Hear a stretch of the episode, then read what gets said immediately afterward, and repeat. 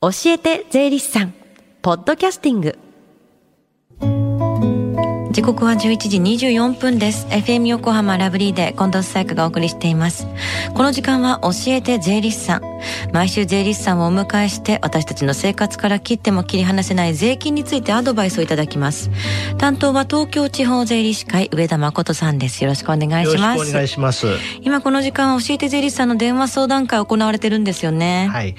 朝10時から税に関する電話相談会が行われています、うん。今日から2月15日まで5週にわたって毎週火曜日に午後1時までやっています。確定申告のことや日頃疑問に感じている税のことお気楽にお問い合わせください。教えて税理士さんに出演した税理士や今後出演予定の税理士が回答させていただきます、はい、この後午後1時までつながる電話番号です。045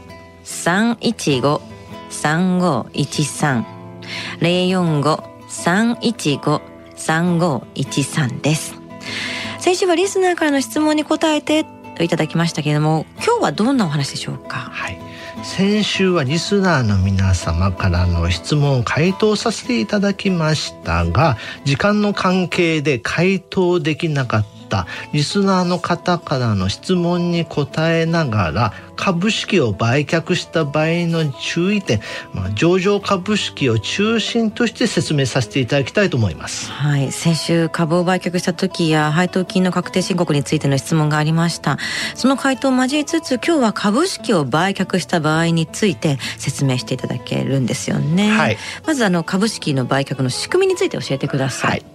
株式を売却した時の計算方法ですが株式の売却金額から株式の購入金額と委託手数料などの費用を差し引いた金額で申告分離課税の譲渡所得となります。上場株式の売却にかかる税金は所得税は15.315%住民税は5%で合わせて20.315%かかります。売え株式売却した時の税金は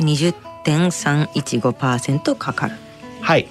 株式投資を始めて金融機関で口座を開設した時に金融機関が確定申告の準備をしてくれる特定口座とご自身で計算して確定申告する一般口座を選択します。うん源泉徴収なしの特定口座や一般口座を選択した方は確定申告の提出が必要があります。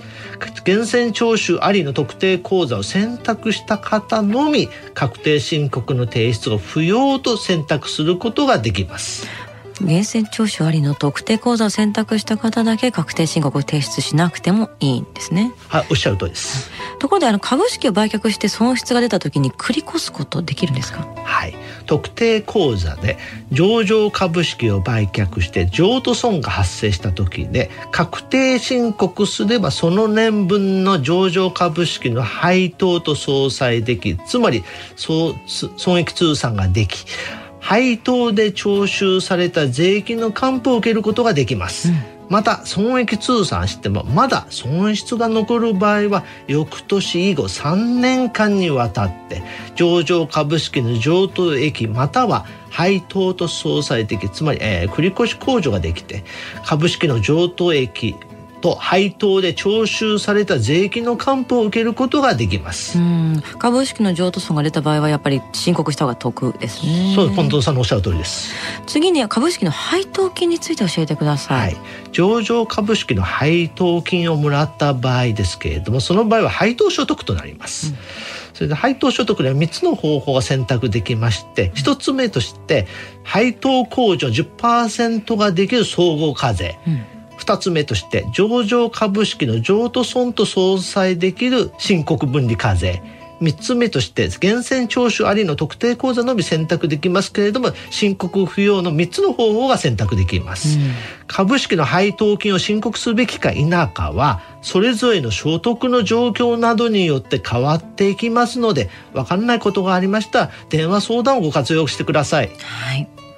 ではその年に株式の売却をしなかった場合も株式の譲渡損を繰り越すには申告する必要があるんですか？近藤さん質問にいい質問ですね、うん、えっと、上場株式の譲渡損を繰り越す場合は、うん、その年に上場株式の取引がなくてもその損失の繰り越す期間は毎年確定申告を提出する必要があります。うんところであの株式の売却や配当金は後で修正申告することってできるんですか？はい。株式の売却配当金は申告の可否など一度選択すると後から申告し直すこと、まあ、修正申告や公正の請求はできませんので注意が必要です。うん株式の譲渡損の繰り越しを申告することによって不要になるか否かに影響になることってありませんか？はいそうですね。あの株式の譲渡損の繰り越しを申告することによる不要、まあ、配偶者控除や扶養控除の件ですけれども、はい。源泉徴収ありの特定口座の場合は申告しない時は所得が加算されませんので、うん、扶養の判定には影響しません。では申告した場合はどうなんでしょうか？じゃあ近藤さんここで問題です、はい、例えば専業主婦が過去に株式の譲渡損が200万円繰り越され令和3年度に株式の譲渡益が100万円の場合は、確定申告すると奥様は旦那様の扶養になれると思いますか？2択です、はい、1番奥様の所得は繰越控除後のマイナス100万円となり扶養になれるか、うん、2番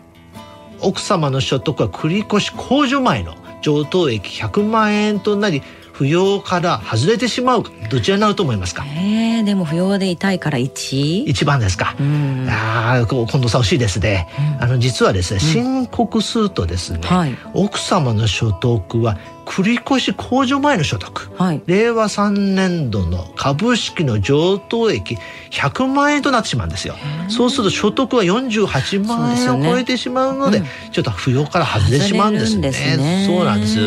気をつけなきゃいけないですね。そうですね。おっしゃる通りです。他に注意点ってありますか？はい上場株式の譲渡損を申告すると所得税は繰り越しできますが住民税は繰り越しできなくなりますので、うん、国民健康保険料などが上がったり児童手当が減るなどの可能性がございます、うん、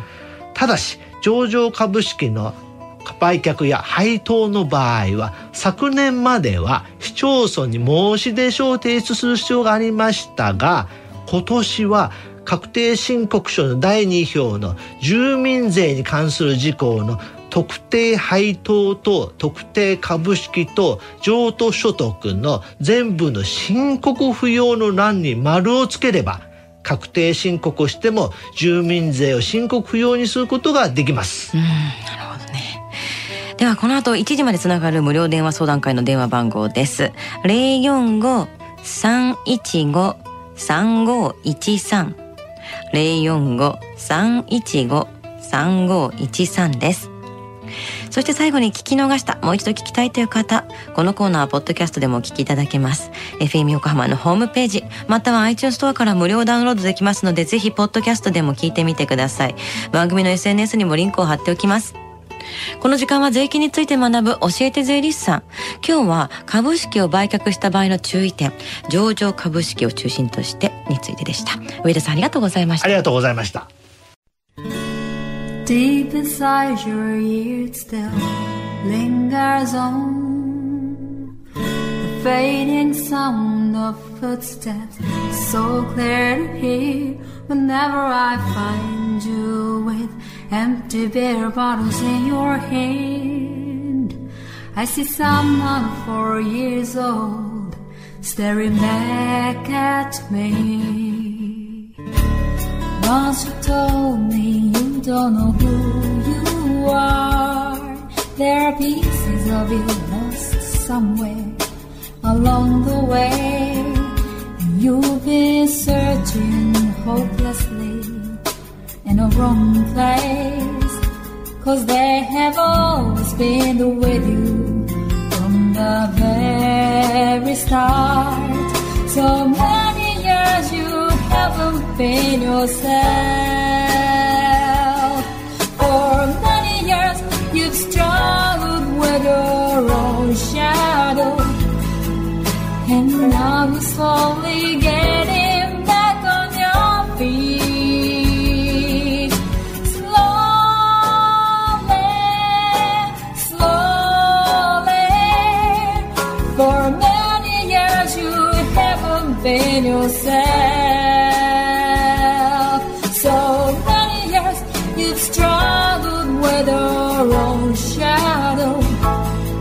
And now you're here with me, miracles, all the lost pieces together.